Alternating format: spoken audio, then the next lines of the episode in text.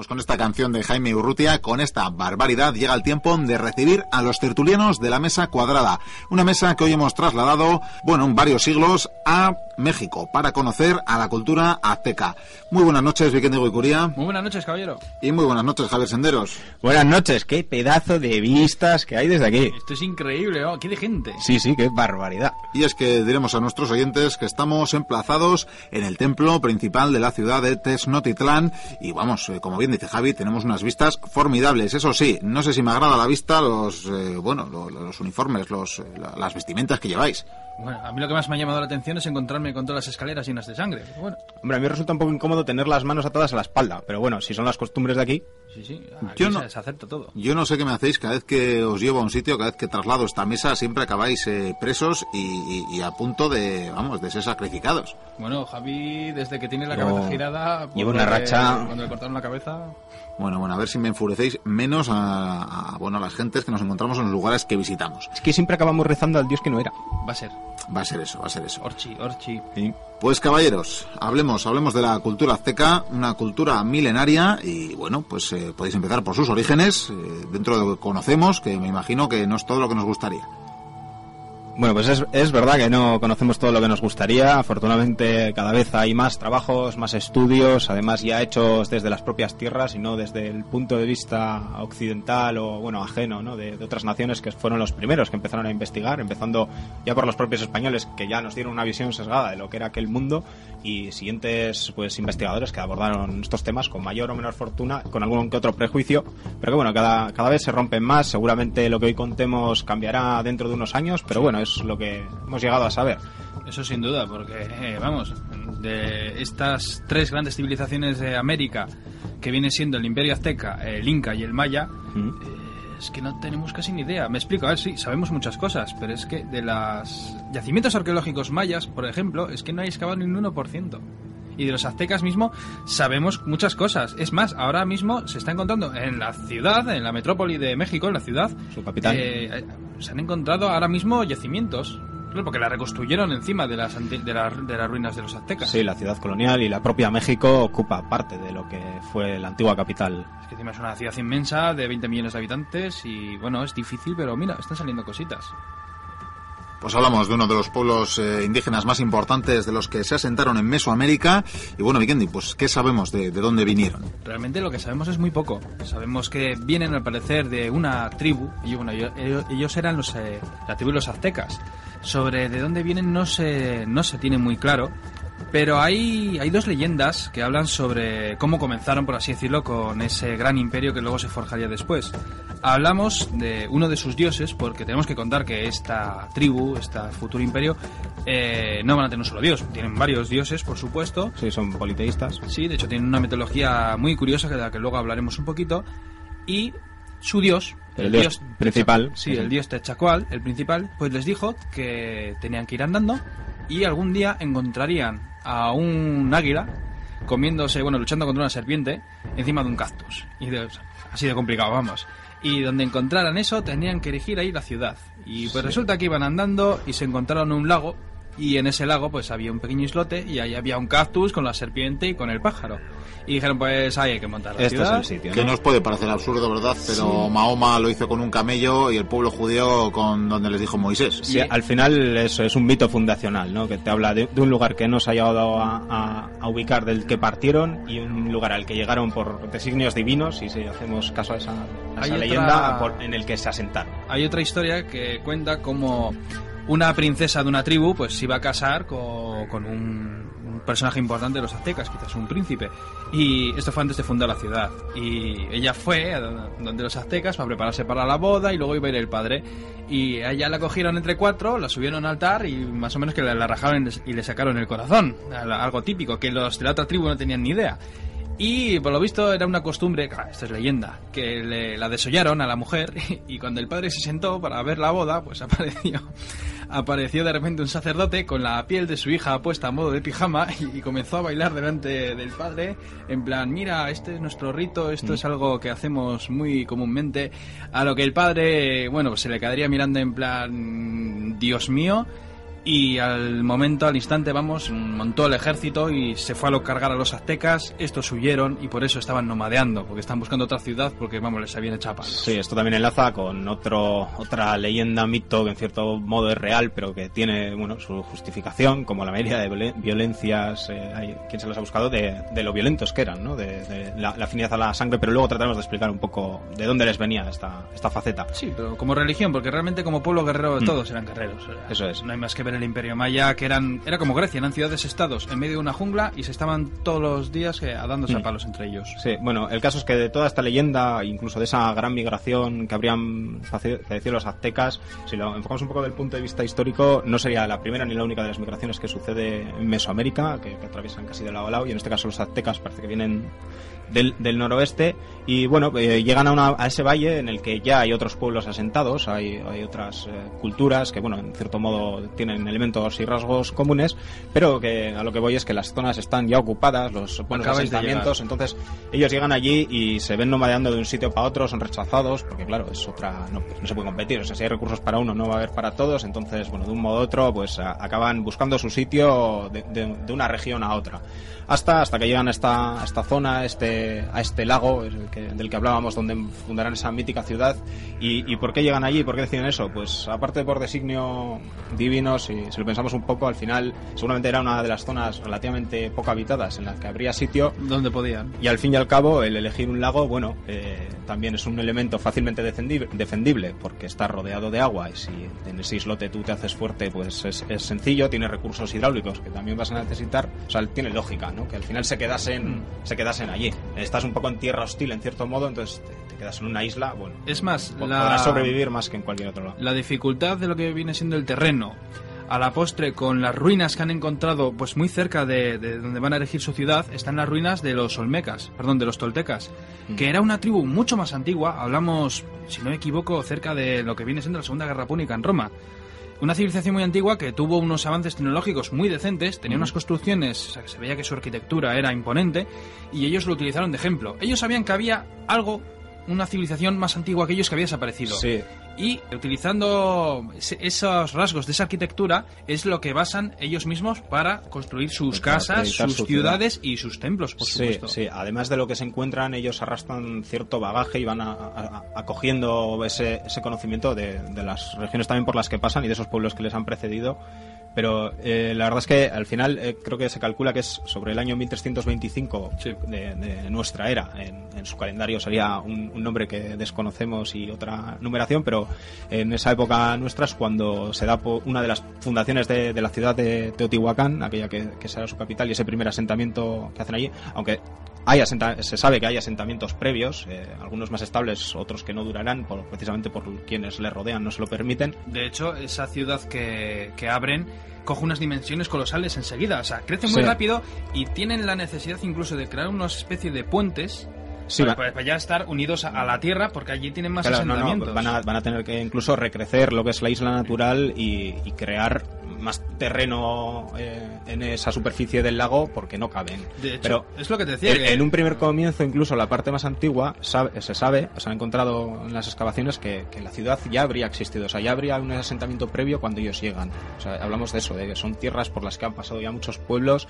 y de las que pues recogen, pues por ejemplo, el sitio donde vivir. La historia de América está para reescribir, de hecho, pero bueno, eso ya es otro tema. En cualquier caso, es lo que he comentado antes. eh, este tipo de terreno donde se han metido, precisamente, que es un lago en toda regla, les da cierta pericia, por así decirlo, a la hora de construir.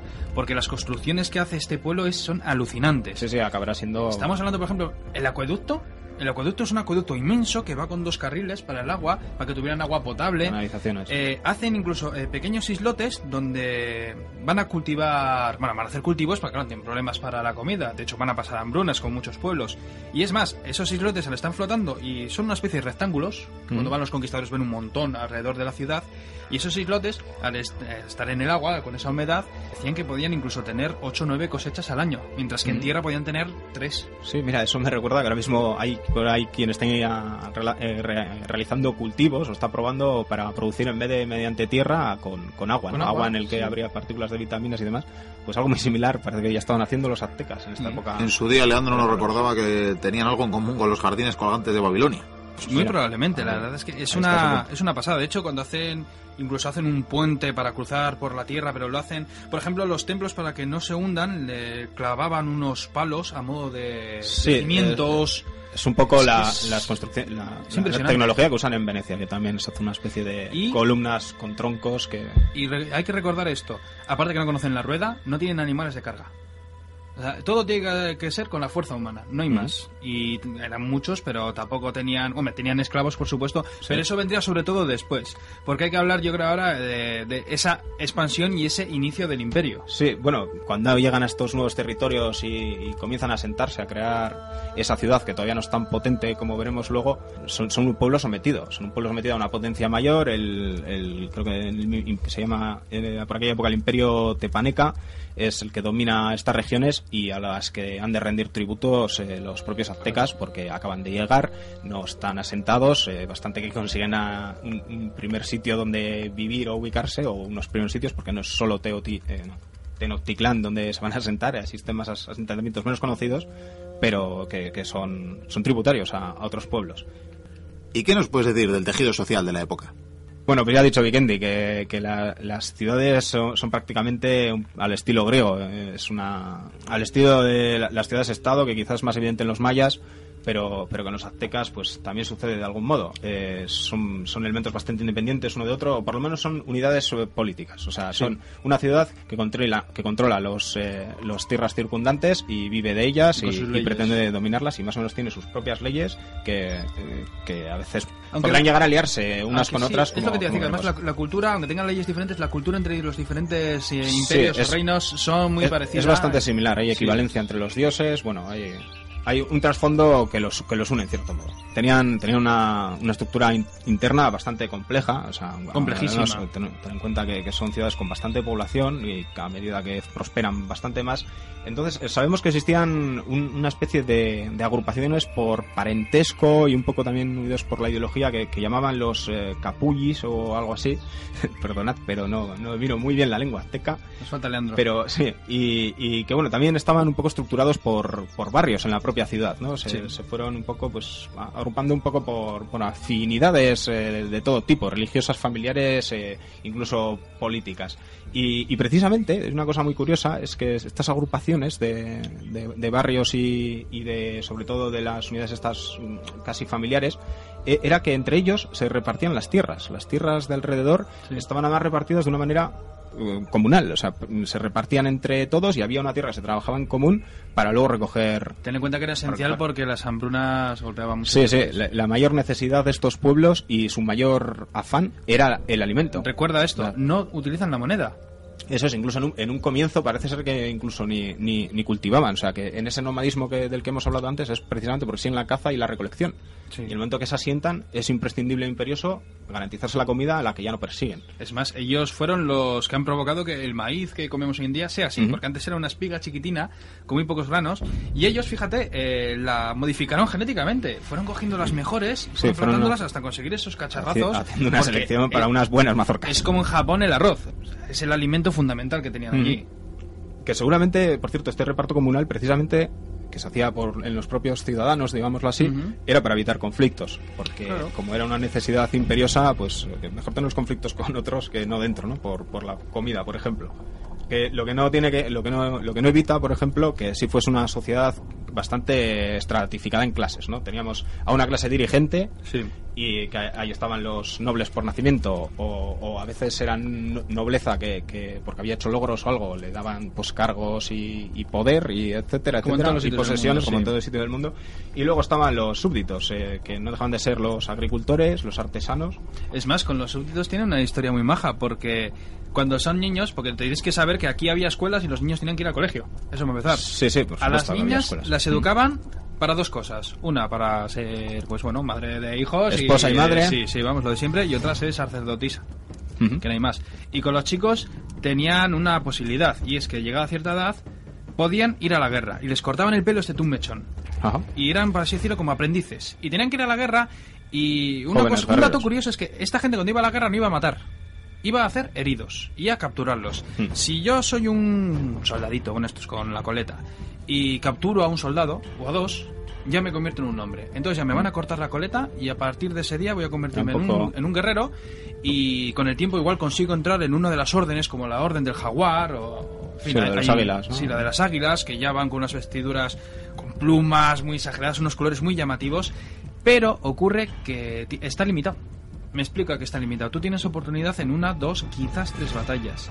Si en ese tiempo no lo has conseguido, automáticamente ya no tienes posibilidad y te convertirás en un agricultor Sí, y era- vivirás de lo que puedas. Era manera, la manera de, de conseguir efectividad y... Pues mira, lo que hacían con los espartanos entrándoles toda la vida, pues aquí les das oportunidad y el que vale, vale, y Sí, el que sí. no, pista. Un proceso de selección en toda regla. Sí, sí, Sí, y además sí, y las además armas... muy, muy, muy lleno de ritos, de, bueno, ya hemos lo de la propia las coleta, armas, pero que, las ejemplo, investiduras y demás. Iba a comentar que las armas, al no ser para no están hechas para matar, por supuesto habría bajas, pero solían ser de madera con pequeños trozos de, de piedra obsidiana o de lo que Sí, fuera claro. que cortara o rompería los huesos, porque lo interesante, que luego también hablaremos de ello, era al capturar a un hombre, llevarlo Ca- al capturarlos templo vivos y ya veremos para qué. que les haga el ritual. Y es más, ha- y había muchas veces que incluso de tanta sangre que ya, de tanto abrir corazones ahí en el templo, llegaba un momento en que decían, no, no, no, el dios ya está lleno, ya, ya no necesita más. Y lo- la gente que estaba en la cola decía, pero ¿por qué me hacéis esto a mí? Y yo quiero Pero ser eso- sacrificado. Otros no, por supuesto. Bueno, y siguiendo con, además de esa clase dirigente y de los eh, súbditos, eh, tenemos también a, los esclavos. Eh, tenían una sociedad esclavista y, y seguramente, como en todos lados, harían los peores trabajos. De hecho, esto me llama la atención una... Es, es curioso. ¿Os acordáis que antiguamente aquí, eh, si tú hacías una tropelía o te perseguían, te podías acoger a sagrado? Ibas a un templo y me acojo a sagrado y no te podían tocar. Porque en la casa de Dios no hace nada nadie, no pueden hacer nada. Y como tenían bastantes dioses y habría muchas casas, seguramente era fácil librarse, ¿verdad? Pues más o menos, digamos que un- uno era un esclavo y bueno, pues tenía que ir con su dueño para donde fuera y tal. Y eh, tenía una- el esclavo tenía una oportunidad y es lo siguiente. Para liberarse. Sí, en toda regla. Si echaba a correr, Si se metía a un templo y no le cogían, era libre. Cualquiera. En cualquier templo. Pero claro, entonces, claro, imaginaos la situación. Estás tú ahí, yo qué sé, en el mercado con tu esclavo y tienes que ir mirando las mercancías y a tu esclavo. ah, Porque este hombre lo mismo en un momento echa, echa a correr y se mete al templo y te quedas sin esclavo. Y así se inventó el collar de perros. No, si es que de hecho las Seguro. leyes, las leyes eran muy curiosas. Por ejemplo, llegamos a comentar en su momento que si tú, a no ser que seas una persona mayor, si eres una persona mayor te respetan varias cosas porque ya has vivido mucho y hombre, el hombre veterano y tal. Pero si te pillan, por ejemplo, borracho, eh, pena de muerte. Si te pillan un poco colocado de peyote o lo que fuera, pena de muerte. Excepto ya, como has dicho antes, si, si eres mayor. Si lo hacías en tu casa, ningún problema. Sea, unas leyes- Consumo propio. Me está reciclando anécdotas de hace muchos meses. Es ¿eh? verdad, es verdad, sí. Pero bueno, siempre es bueno recordar. Bueno, a lo que iba, que bueno, vemos que realmente pues era una sociedad bastante compleja, o sea, como podría requerir esa ciudad, pero bueno, políticamente tenían esa organización de la que hemos hablado antes, pero en la cúspide de toda esta organización había un líder, eh, bueno, o, o un un- una élite, ¿no? Eh, principalmente se destaca uno que era que era el- una especie de alcalde, lo, lo que los europeos luego llamarían rey, el rey de la ciudad, El futuro emperador. y que luego eh, cuando cuando Tenochtitlán eh, es eh, la capital del imperio y está por encima de las demás ciudades se convierte en el gran eh, os voy a decir el nombre primero. el Tlaotlán que es el jefe supremo y que, que los españoles llamaron Y- y- y- gran emperador de Mex- Mexica ¿no? Y Que- divinizado, por cierto, ¿eh? Sí, sí, este hombre, o sea, esa, esa figura tenía los poderes religiosos, jurídicos, fiscales, todo.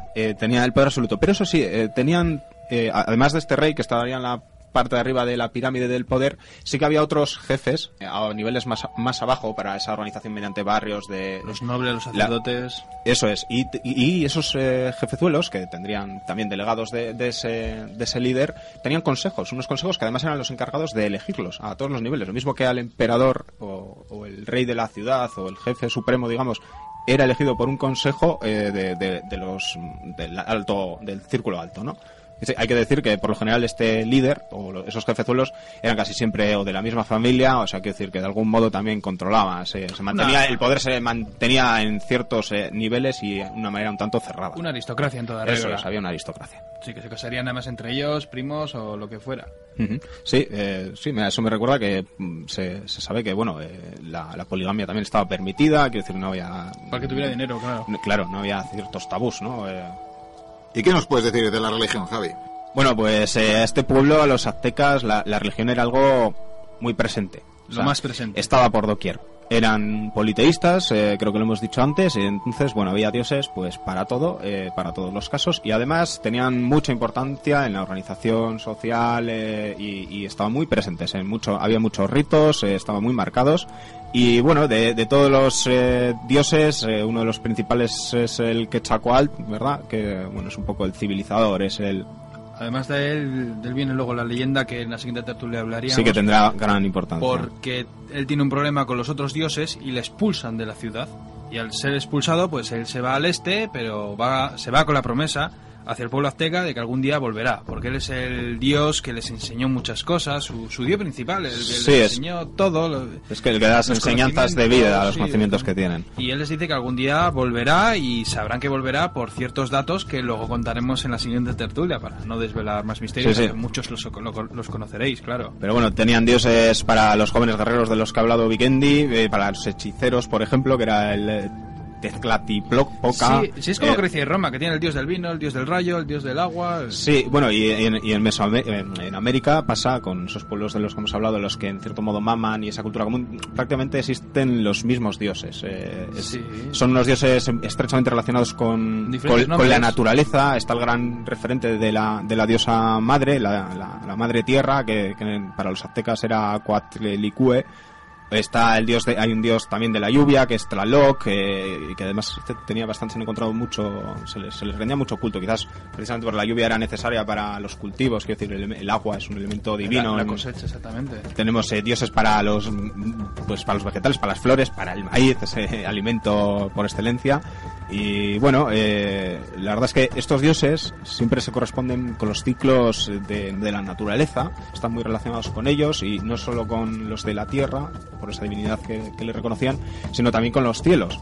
Están hasta el diseño de la ciudad, quiero decir, han mi- miran a las estrellas como han mirado otros pueblos y a esos ciclos que, que ven que se repiten en los cielos y que de algún modo relacionan también con lo que va sucediendo en la Tierra, las estaciones y demás.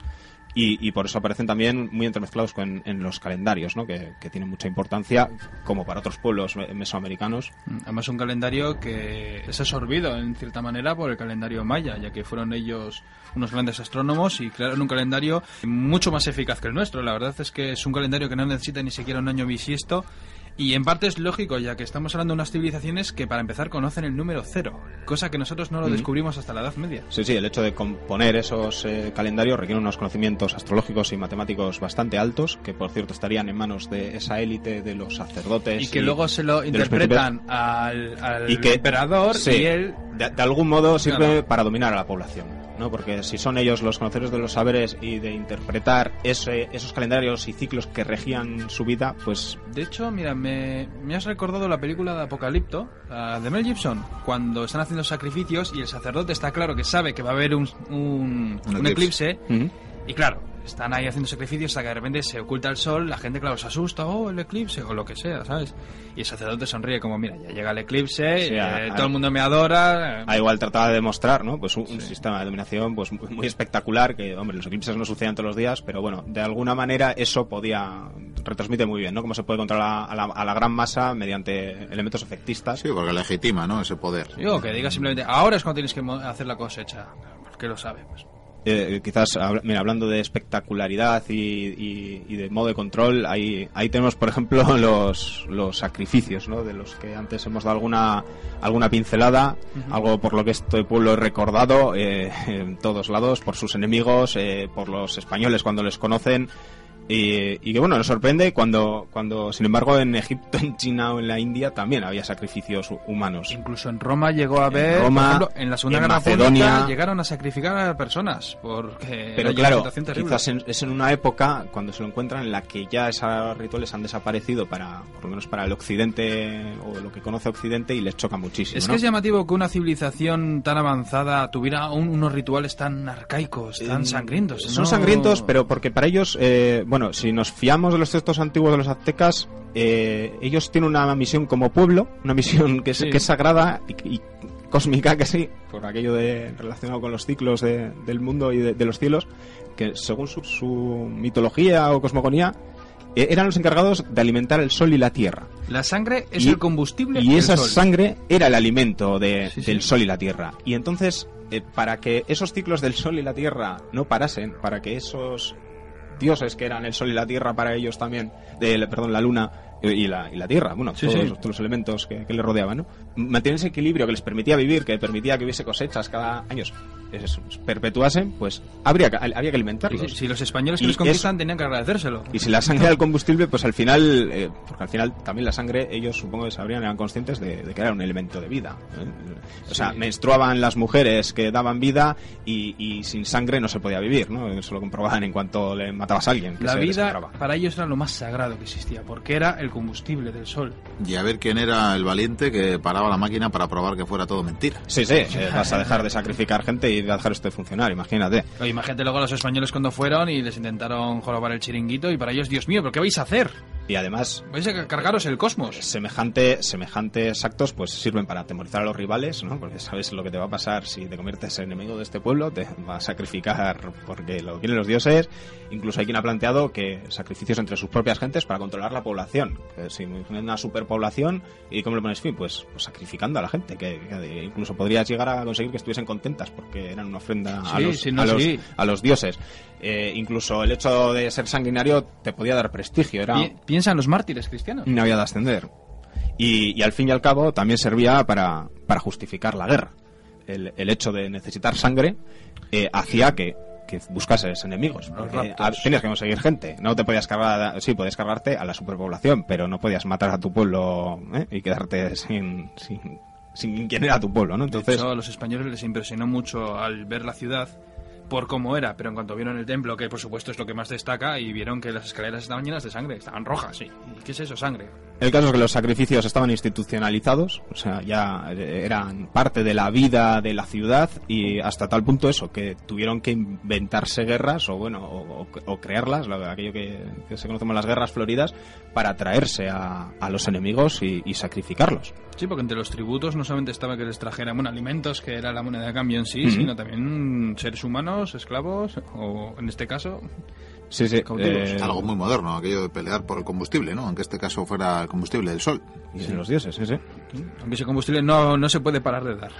Es lo que tú has dicho antes, y a ver quién es el valiente que, que deja de hacer sacrificios. Además, pues bueno, eso, cada, cada sacrificio o ritual pues era, era una gran exhibición, una, una exposición, un espectáculo público, era, sí. o sea, era, bueno... pues, Una fiesta. Una, una fiesta, parte de una fiesta y, y, bueno, la, la forma de acabar de, de las víctimas, pues desde decapitaciones, desollamientos a, a extracciones del corazón. Sí, les traían el corazón, decían que incluso cuando lo levantaban aún estaba palpitando, y después le cortaban la cabeza y lo lanzaban ahí a las escaleras, Sí, que por bueno. eso estaba lleno de sangre. Sí, eso creo que lo plasmó bastante bien. Y no debían de fregar. ¿no? Eh, El amigo Gibson, muy ducho en estas cosas. Sí, pues la peli de Mel Gibson creo que son mayas, ¿no?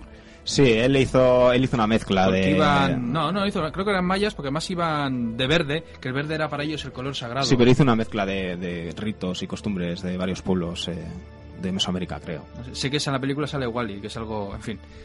Ahora, ahora la gente se podrá buscar a Wally en la película, pero aparece. ¿Y cómo comienzan a expandirse los aztecas y a hacerse fuertes? De hecho, esta gran expansión que se va a hacer a la postre, pues significa el inicio de ese gran imperio que luego los españoles van a verlo. Todo comienza, pues, como bien hemos dicho al principio, ellos están viviendo en ese lago, que bueno, están con unos cultivos, sin embargo, pues necesitan más cultivos. Y lo que hacen es, a ese reino al que le están dando tributos, pues un poco le, le echan morro y le dicen que, que necesitan que les den territorios y les den trigo. O sea, vamos, que se les enfrentan. Les hacen una afrenta que, por supuesto, ellos lo que dicen es, eh, pues, pues vamos a ir a la guerra y os vamos a derrotar. Pero los aztecas habían hecho ya un pacto con otra ciudad, otro reino, y van a la guerra juntos. Y al final derrotan a sus enemigos. Sí, se llegan a, a liar con, hemos dicho que son ciudades-estado más o menos independientes en el entorno en el que viven, con, Sí. con ese imperio tepaneca que es al que desafían, al que le deben tributos y deciden dejar de deberle tributos y, y hacerse con el poder. Entonces salían con cuatro ciudades, en un principio una, una cuádruple alianza para, para vencer a ese poder hegemónico. El caso es que tras esta victoria comienza ya una carrera que no va a tener fin. Vamos, o sea, la ciudad comienza a crecer y empieza una expansión tremenda por todo el, territorio de Centroamérica. Es más, esta expansión encima se ve acentuada más con el comienzo de una construcción de carreteras, al estilo de Roma, que comenzaron a hacer carreteras que iban, bueno, todos los caminos van a Roma, pues en este caso todos los caminos iban precisamente a Tenochtitlán. Y esas carreteras encima, lo que hizo ya el emperador, que fue el emperador Montezuma I, eh, fue poner unos corredores cada 8 kilómetros. De manera que en 24 horas, en lo que dura un día, un, un mensaje podía ser enviado a más de 300 kilómetros. Sí, a medida que se va extendiendo su poder. Decir que, que en un principio esa alianza, aunque empieza a apuntar eh, como potencia hegemónica a Tenochtitlán, sí mantiene cierto estatus a esas ciudades que le han ayudado en, eh, a ser un poco independientes Aliados. o vencer al, a quien les tenía subyugados. Y, y- pero sí que va destacando, sí que se va haciendo con ese poder y a medida que se expande requiere de infraestructuras que, que van a ir creando en la propia ciudad, más allá de las, de las fronteras y, y Tenochtitlán se, se convierte en el centro que recibe pues la mayoría de tributos de guerra, eh, la mayoría de pagos eh, que se deben hacer, aunque reparte con esas otras ciudades, poco a poco se va haciendo predominante, hasta, hasta tal punto que va a llegar un momento que al líder de la ciudad eh, se le va se le va a nombrar gran, gran orador. Eh, Se, se pone por encima de, de lo que son los oradores que habría en todas esas ciudades-estado y al de Tenochtitlán se le denomina gran orador. Le están poniendo por encima de todos los demás. Están reconociendo el, ese, esa supremacía de, Fíjate, con este dato ya podemos imaginar la ciudad en lo que se está convirtiendo. De Mm. hecho, los conquistadores cuando llegan ven una ciudad enorme con una cantidad de gente increíble. O sea, pocas ciudades en el mundo podían sostener a tanta gente. Sí, ahí- Y la llaman, es que es la Venecia de las Américas. Sí, eh, la Venecia de las Américas, pero bastante más grande, porque se habla de que en su mayor extensión tuvo más de 13 kilómetros cuadrados y hay quien calcula que, que debió tener como mínimo 80.000 personas, pero también hay estimaciones de 240.000, 250.000 personas, Y más. que es infinitamente más que la mayoría de las ciudades de Europa de la época. O sea, Vamos, que me viene a la mente Córdoba como mucho. Claro, y todo esto, o sea, la ciudad ya no es solo la población, es los servicios de los que tiene que estar dotado con este tipo de organización compleja de la que hemos hablado antes y con sus eh, espacios de, de rituales, eh, del templo, el templo este mayor en el que estamos, que es enorme, teníais que verlo. Y, y yo qué sé, desde estadios de juegos de pelota, las escuelas, le- los templos de cada dios, es algo Sí, sí. Ah, el juego de la pelota también es algo muy interesante porque lo consideraban un deporte, pero por lo visto tenía más ritual que deporte.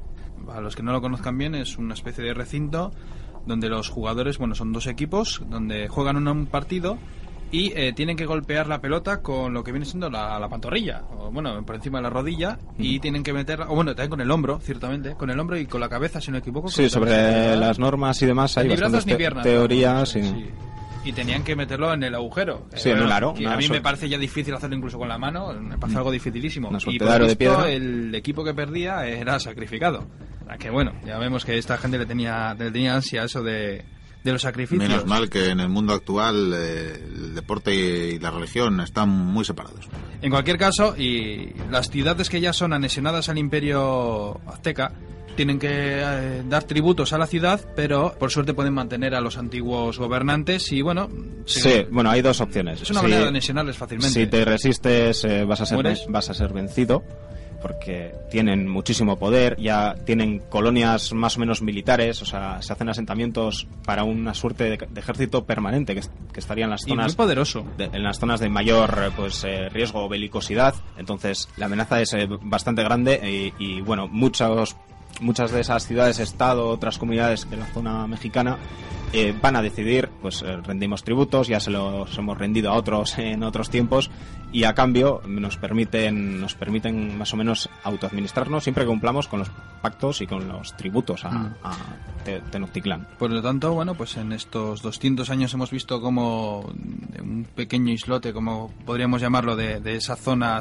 de ese lago, hemos visto como en 200 años se crea un imperio a una velocidad pues tremenda, con una tecnología, la verdad, que impresionante para su época, una cultura y una filosofía que, vamos, nos deja sin duda sin palabras. Eh, Hablamos también de unos conocimientos astronómicos increíbles y es eh, en estos momentos, en, en este punto álgido, porque este va a ser el punto álgido de, de la cultura azteca, donde se va a cortar. Se va a cortar, que es lo que contaremos en la siguiente tertulia, Sí, por bastante culpa rápidamente. de unos sinvergüenzas que llegaron allende los mares, que eran por los españoles, No. ni más ni menos, al mando de Hernán Cortés, el gran conquistador. Pero esto ya va a ser la siguiente tertulia. Yo creo que ya. Sí, esto- yo la verdad es que lamentablemente deciros que muchos de los restos de este pueblo y de los anteriores que pudo haber en este enclave en el que estamos eh, han desaparecido porque la ciudad colonial y la ciudad moderna se construyó una sobre otra y entonces ha habido partes respetadas, pero y- otras que no. Y, y, sí que nos han dejado, sí que nos han dejado como legado, pues eh, magníficas esculturas. Eh, son unos grandes escultores. Nos han dejado restos, eh, cerámicas magníficas, alguna pintura que conservamos. Y estas culturas, estas esculturas, estas pinturas están muy relacionadas también con su escritura, que bueno, no es alfabética como, como, como pudo ser la nuestra, es jeroglífica. Y en ella, bueno, pues la verdad es que cuesta, está costando, pero se está más o menos desentrañando lo que podría ser su cultura, ¿no? Su, porque se pueden ver desde... No es literatura, pero sí hay, hay poesías, eh, nos hablan también de, historias de fines didácticos, eh, yo qué sé, moralina, incluso tenemos, bueno, pues moralejas para educar. Eh, la verdad es que va mucho más allá de lo que podamos... Te iba a comentar, es que es como si nunca hubiéramos encontrado la piedra roseta. Egipto Sí, hemos encontrado muchas ruinas, pero saca de ahí lo que sabemos ahora. Mm. ¿Nos hace falta una piedra roseta? Bueno, no sé si esos jeroglíficos... En fin, yo creo que supongo que saldrán. Si pudieron sacar los mayas es cuestión de tiempo. En cualquier caso, eso ya tendrá, que verse ya en el siguiente programa. Bueno, pues tan solo diré o añadiré que decía Vikendi que se cortó, que se cortó este imperio o que acabó y menguó este imperio por culpa de unos sinvergüenzas, ha dicho Digo, por aquellos oyentes que el día que pueda mentar a Hernán Cortés en un eco del pasado eh, le entiendan con ciertos tintes de heroicidad, bueno, que sepan que, realmente lo que piensa sobre Hernán Cortés es otra cosa. Hombre, los ecos del pasado están eh, hablados de la manera en la que su gente los ven, por lo tanto. Bueno, para que veas que te excuso ya de antemano con, con nuestros oyentes. Ah, pero era un sinvergüenza en toda regla, ¿eh? Ah, eso no, quita otra cosa. Hay un mujeriego y un vividor. Y ya lo veremos, ya lo veremos dentro de, de poco tiempo. Bueno, y con esto tendremos que ir despidiendo la tertulia. Yo os invito, Javi y Vikendi, a relajaros un poquito. Podéis cerrar los ojos, porque desde aquí, bueno, llega una brisa bastante interesante, a pesar de los efluvios, el olor a sangre que... ¿Por qué grita esa gente? No, bueno, vosotros estáis con los ojos cerrados, ¿no? Eh, sí, sí, sí, sí, fiaros, fiaros. Me están, vendando. Aquí, aquí va a venir un señor además para, bueno, adecuar el, digamos, la, la sala para vosotros. ¿Qué dice? Sí, no, no, seguís con los ojos cerrados. Vikendi, párate un poquito quieto. Hay que tumbarse. Sí, tumbaros, tumbaros. Van a dar una especie de masaje. Si sentís un... Si sentís un metal, tranquilos que no pasa nada. Bueno, aquí vemos cómo están haciendo una pequeña incisión en el pecho de Vikendi. Parece que sí, sí, creo que es el corazón. ¿Eh? Hay que ver. Bueno, para si alguien ha dicho alguna vez que este hombre no tenía corazón, ahí está latiendo. O sea, damos fe, damos fe. Bueno, pues Javi, creo que, va, creo que va a ser tu turno, así que... ¿Qué, Bien, pues, otro que ha caído, tenemos un segundo corazón. Oye, qué maravilla, qué, qué, qué, grandes corazones tienen mis eh, tertulianos. Así que, bueno, a falta de, de, de probar otra vez qué tal se me da esto de coser órganos, seguiremos con los aztecas la semana que viene.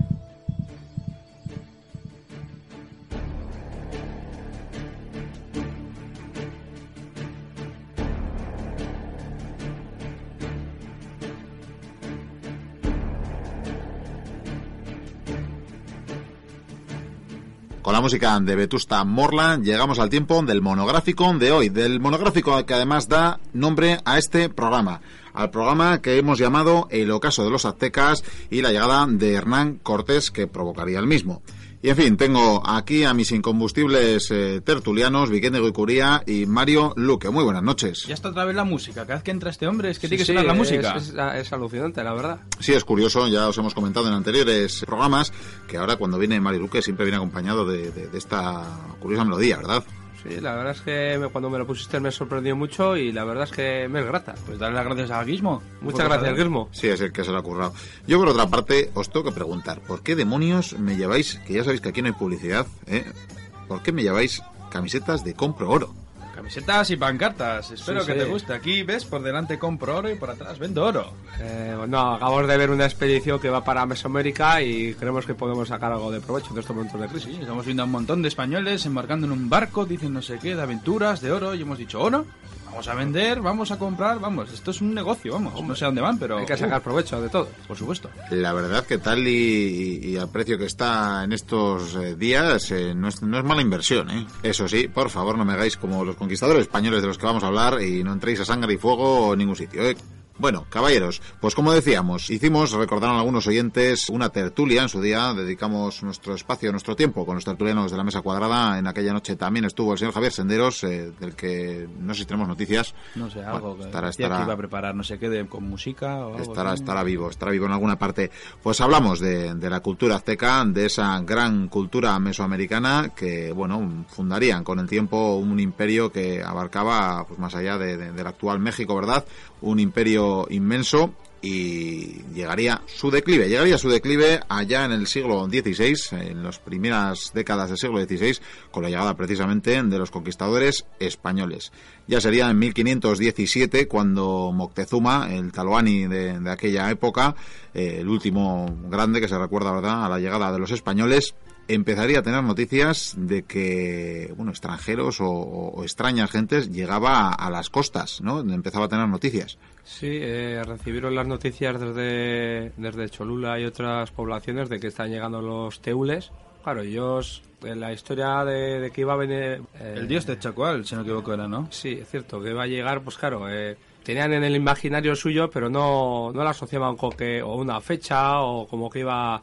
Volvería, pero igual al final del mundo, cuando fuera la destrucción del mundo, algo, pero Era parte de una mitología que en parte para ellos era muy real y era ese dios de Chacoal que se llegó a enfadar con los mismísimos aztecas y se fue. Se fue al este con, bueno, les dijo que se iba, pero les prometió que un día volvería.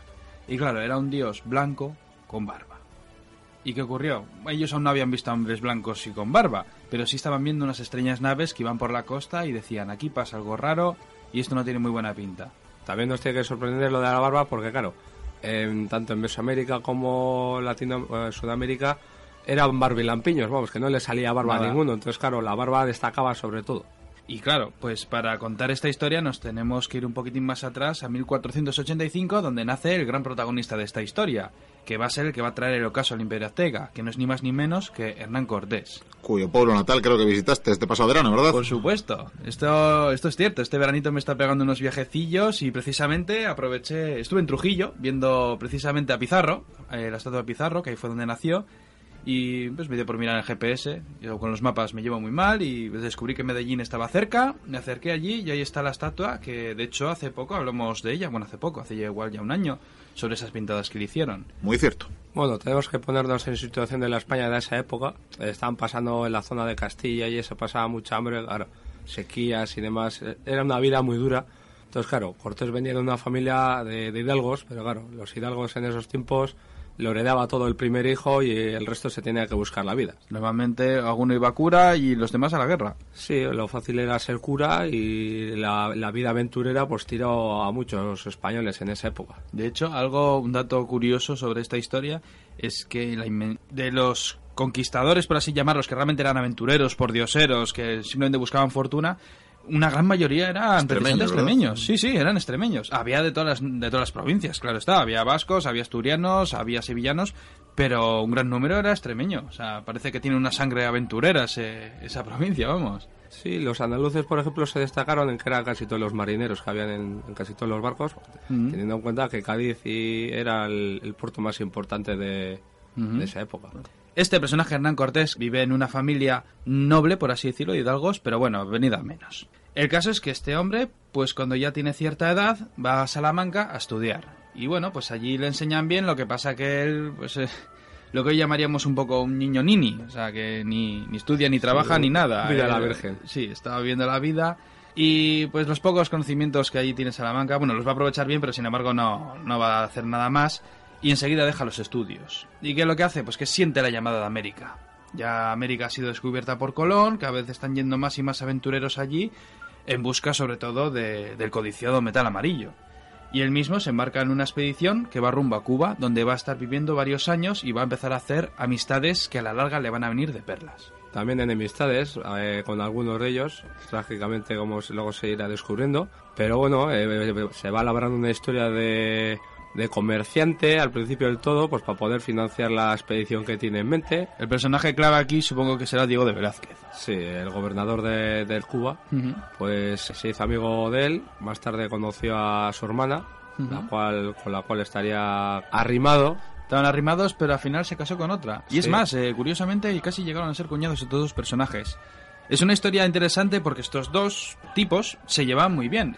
Ya que es amigo de Cortés, le ayuda, le echa una mano, le deja dineritos, le manda expediciones, encárgate de esto y lo otro. Van pasando los años, Cortés está haciendo un nombre y es cuando llega, por fin, los mensajes que tanto esperaban. Comenzaron a llegar emisarios que hablaban sobre maravillas en unos territorios desconocidos, que por supuesto era México. Estos, claro, cuando llegan estos mensajes, pues digo, de Velázquez se frota las manos y dice, voy a montar una expedición y vamos a ver si podemos sacar algo de esta, de esta empresa.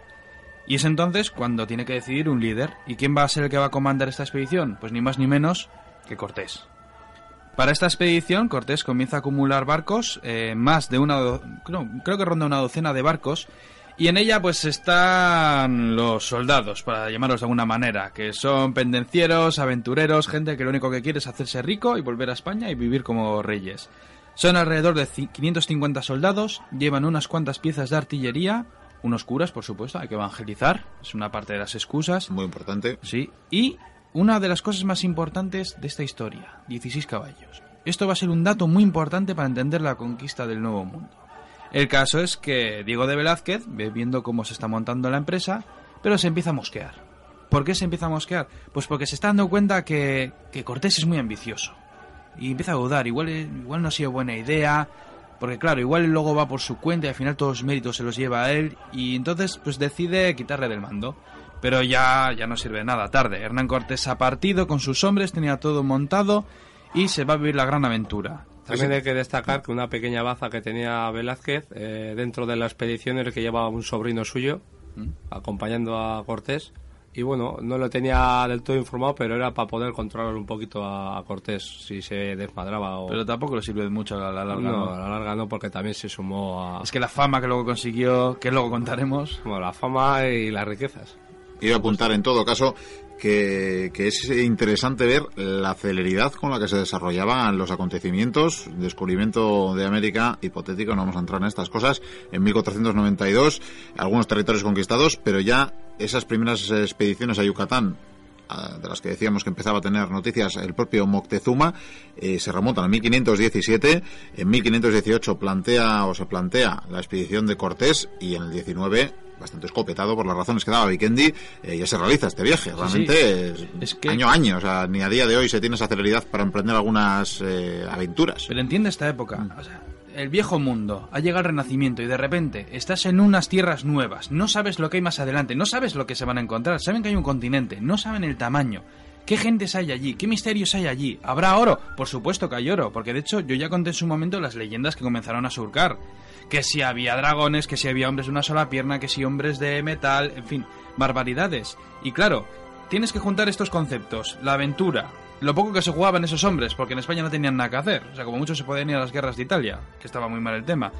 ¿Qué podían hacer? Irse a las aventuras, intentar forrarse. Por supuesto, muy pocos se iban a forrar. De hecho, la, aunque ve- veremos que ha habido grandes conquistas, la mortandad entre los españoles era terrible, ¿eh? Muy pocos llegaban a los 40. Por lo menos muy pocos volvían con la fortuna que, que habían ido a buscar, O ¿verdad? volvían sin fortuna.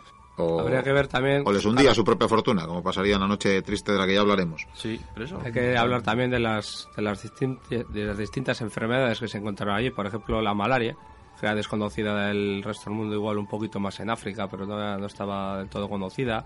Mosquitos que infectaban muy fácilmente otro tipo de enfermedades. Entonces, claro, los españoles también llevaron enfermedades, pero también, también las recibieron. Pero ni punto de comparación con lo que van a sufrir precisamente los aztecas. En cualquier caso, continuemos con la aventura. Hernán Cortés llega a las costas de, de México, bueno, que realmente, ¿cómo se llamaban? El viaje era desde Santiago de Cuba hasta Cozumel y Tabasco.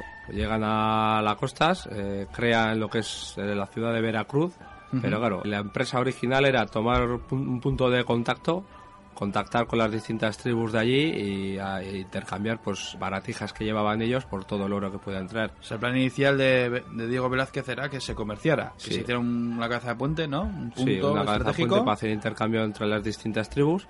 Pero claro, Cortés viendo que sin, sin haber planteado eh, intercambio ya le entregaban oro, le entregaban mujeres, dijo, eh, esto aquí tenemos que explotarlo, o sea, hay que explotarlo de alguna forma. Entonces, pues eh, decidiendo contravenir las órdenes de Velázquez, quemó sus barcos, Anda, quemó sus barcos, pa- en plan de decirles, aquí o se avanza o se muere, ¿no? Sí, sí. eh, antes, antes de quemar los barcos también hay que decir que había con- tomado contacto con las con la población de Cholula, con el que habían hecho, bueno, eh, al principio los intercambios y habían recibido información sobre Tecnotitlán y luego más tarde pues eh, había recibido a los emisarios de, Moctezuma que le habían mandado oro y más mujeres pensando que pues, después de recibir todas esas baratijas según los aztecas pues eh, se irían otra vez para donde habían venido. Y un dato también interesante es, aparte del oro que les regalaban, ellos intercambiaban cosas por oro. ¿Qué objetos eran?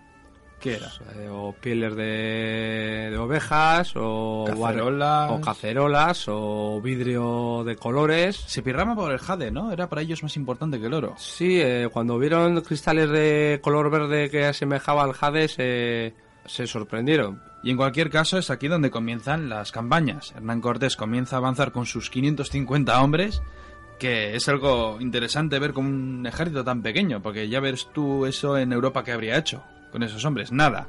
Esos españoles avanzan con sus caballos, son pocos, llevan unas pocas piezas de artillería, que más que nada están para asustar, porque la artillería en aquellos tiempos no era nada, no era nada letal ni mucho menos, para destruir las murallas y tal. Aún tenían que pasar mucho tiempo.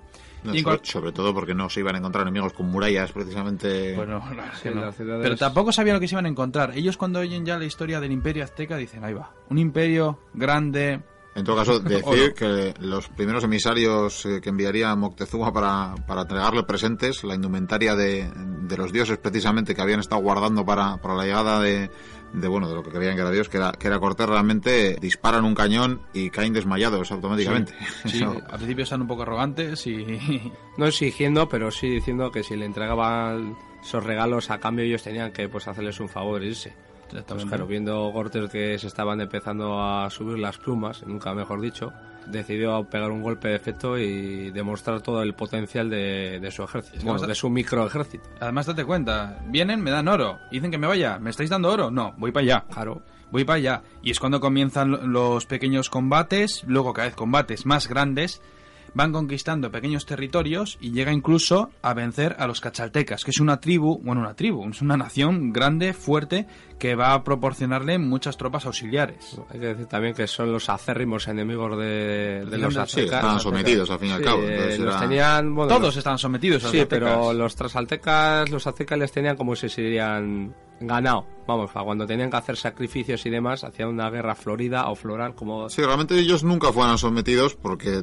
tampoco habían ganado todas las batallas los aztecas contra los... Era como si sería un- una pequeña reserva. Cuando querían hacer sacrificios, pues ya tenían excusa perfecta pues para guerrear un poquito con ellos, conseguir esclavos para luego sacrificar y no tener que andar sometiendo a las otras tribus que eran los que de verdad les apoyaban y les daban ayuda, o sea, les daban todos los beneficios por ser vasallos, vamos. Y ahora, claro, nosotros pensamos, vienen los españoles a América, están hablando con un montón de tribus. ¿Cómo se entienden?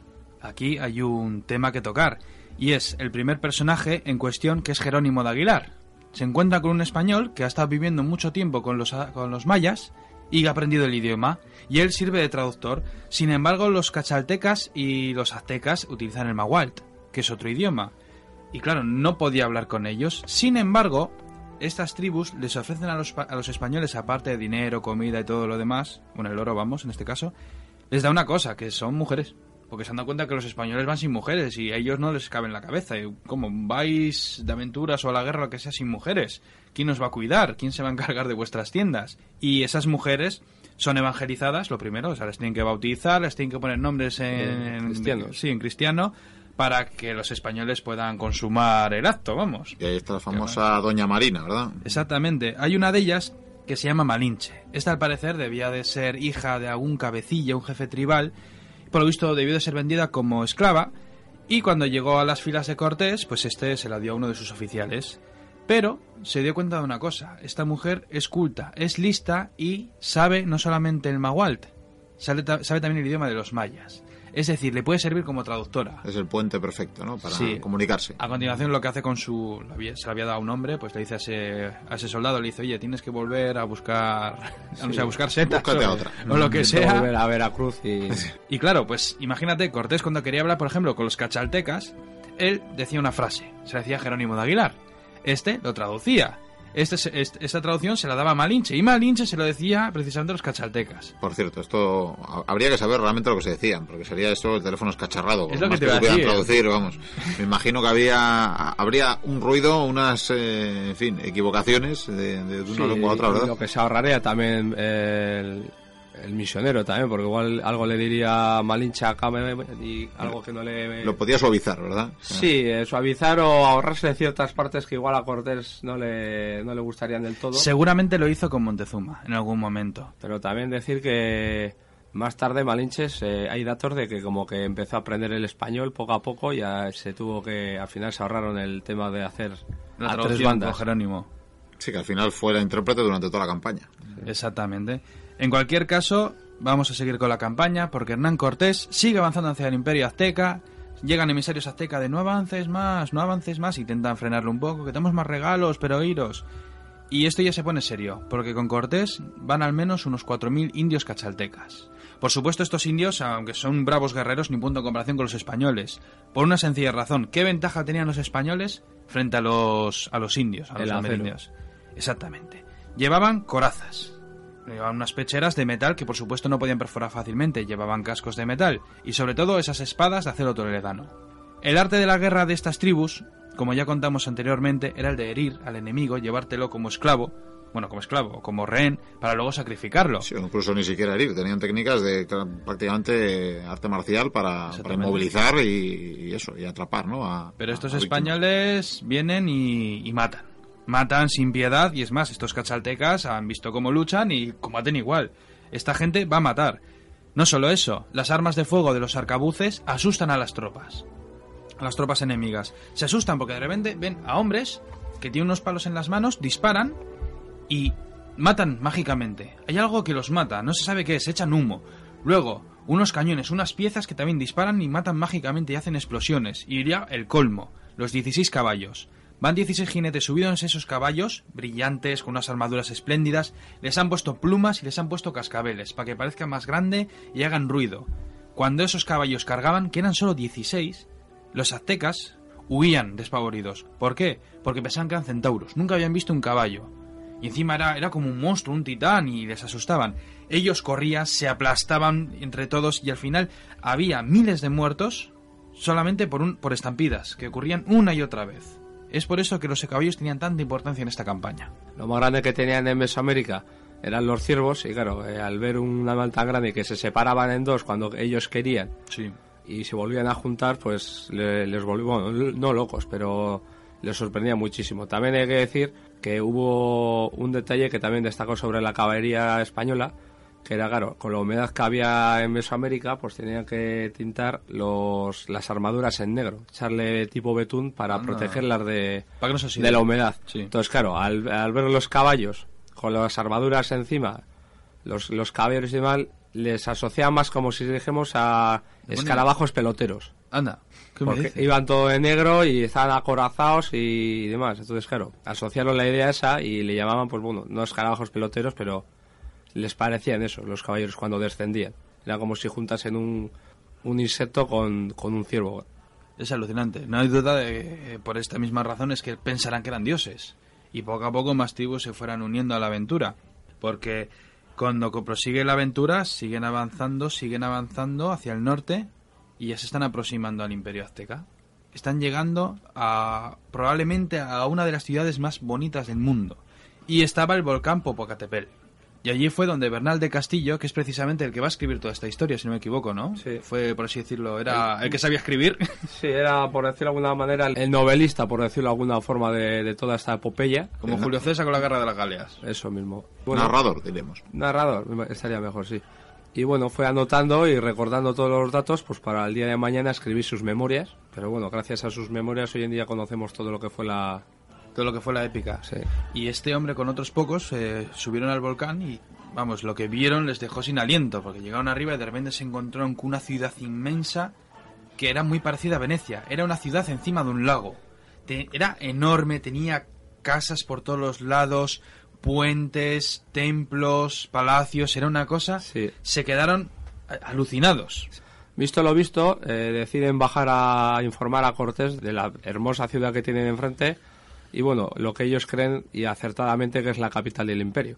Entonces Cortés, al recibir las noticias de Bernal del Castillo y los otros que hayan subido, decide, por una forma de decirlo, coger la directa y ir directamente ya a la capital, vamos, a, hablar Pero- con el jefe. Pensando que les iban a atacar o recibir de malas maneras, eh, les empezaron a recibir con flores, les, les loaban, les, bueno, O les... sea, una bienvenida. Sí, una bienvenida, vamos, como si serían lo- los hijos predilectos de la, de la ciudad.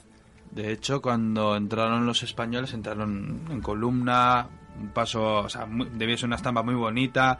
Los indios iban luego detrás de, de la comitiva de los españoles, todos con las armas cargadas, ¿eh? No se andaban con remilgos. Y si no me equivoco, se, eh, se entrevistaron allí, ¿no? Con Montezuma. Sí, Montezuma les recibió, eso sí, con una con una condición de que los trasaltecas se quedaran fuera de la ciudad, porque bueno, los aztecas pensando que habían traído los trasaltecas sometidos, vamos, que les había ellos habían los españoles habían sometido a su- con sus armas a los trasaltecas, pero por si acaso no se la querían jugar, bueno, no les prohibieron, pero les dijeron que tenían que estar los trasaltecas en todo momento fuera de la ciudad. Se fuera de las murallas. Sí, porque eh, no Bueno, se las lo... Hombre, tendrían más controlados a 500 soldados que no a 4.500. Sí. Evidentemente. Al emperador, que era para los aztecas era un dios, eh, no le podía ni mirar. Cuando pasaba él a su paso, no le podía mirar y nadie le podía tocar. No pueden ni mirar ni tocar. Solamente las concubinas. Y, me imagino que llegará Cortés y le mirará fijamente, ¿no? Según llega, le, le intenta dar la mano, pero le frenan. Entonces él decide, pues no, pues eh, la tradición española es darse un abrazo y vas a darse un abrazo y se lo da. Y se lo da. Todo el mundo sorprendido.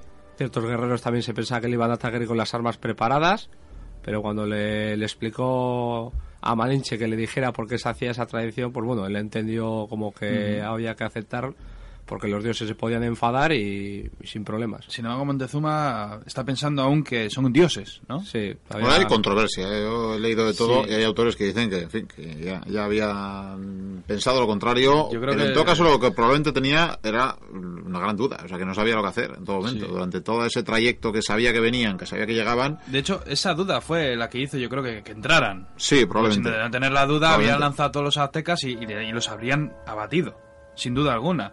Porque el imperio azteca podía movilizar una cantidad de tropas, pero monumental. Sí, pero bueno, ahí también entró la, la curiosidad del emperador. También. Porque, claro, no- Es que estaba le la habían leyenda. llegado historias, le habían llegado historias, pero no quería verlo con sus propios ojos. Tampoco quería ir él solo hasta allí porque se la estaba en terreno inseguro, estaría rodeado de enemigos, entonces prefería que, que no viniese. Pero si tenían que venir, que vinieran unos pocos, pues para saciar su, Exactamente. su curiosidad. Es que es eso, la leyenda justo coincidía con la llegada de las tropas de Cortés y era algo. Sí, al principio lo reciben, casualidad. tanto que se supone que llegan a aceptar a el vasallaje respecto a Castilla. Sí, porque ellos no, no saben lo que se está refiriendo. Le cuentan como vasallaje como si hay un, un rey al otro lado del mar, pero bueno... eh, Uno, ¿eh? uno. Uno, uno. Que ese es el dato Uno importante. auténtico también. y verdadero. Y claro, no sabe a qué se refiere, dice, pues bueno, vamos a pasar por el aro para que se queden a gusto estos extranjeros, Claro, los es teules, que- y bueno, pues así se van antes. Venimos del otro lado del mar, que hay unas tierras, hay un rey, ¿y qué me estás contando? Y puede, puede ser el cielo, eso, puede ser el más allá, Claro. puede ser es que ellos no han salido de allí. Es, es un mundo hermético.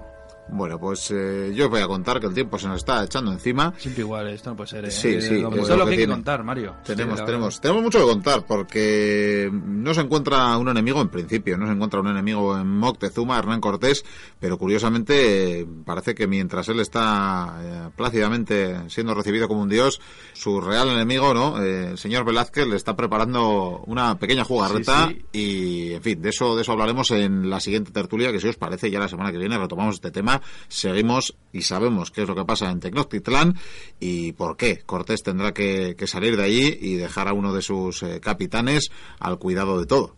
No lo cuido mucho, por cierto. Para pinchar un poco a los oyentes, Diego de Velázquez está preparando una, un ejército para atrapar a Cortés con el doble de soldados, con mil hombres. Y al mando está Pánfilo de Narváez. Ah, Y Cortés aún no sabe que llegan todas esas naves a por él. ¿Qué pasará? Bueno, pues lo dicho, irá Cortés a su encuentro, dejará a Alvarado eh, al Pero, cuidado sí. de, de Tecnotitlán y veremos, veremos qué, qué pasó, que, en fin, esto todo emociones. Se, se- se va a montar muy gorda. Esto es como una película.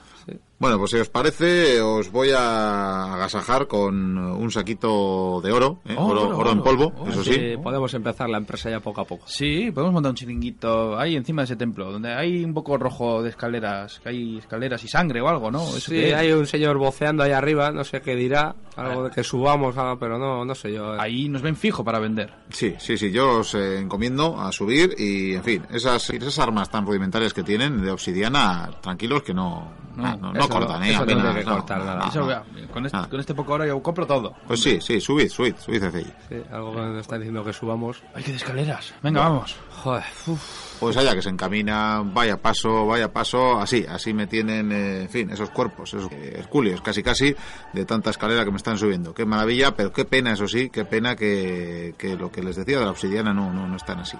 Así que nada, ahí suben, parece que llegan. ¿Qué tal vais, chicos? Bien, bien, parece que llegan, parece que llegan, les recibe acaloradamente y... ¡Uy!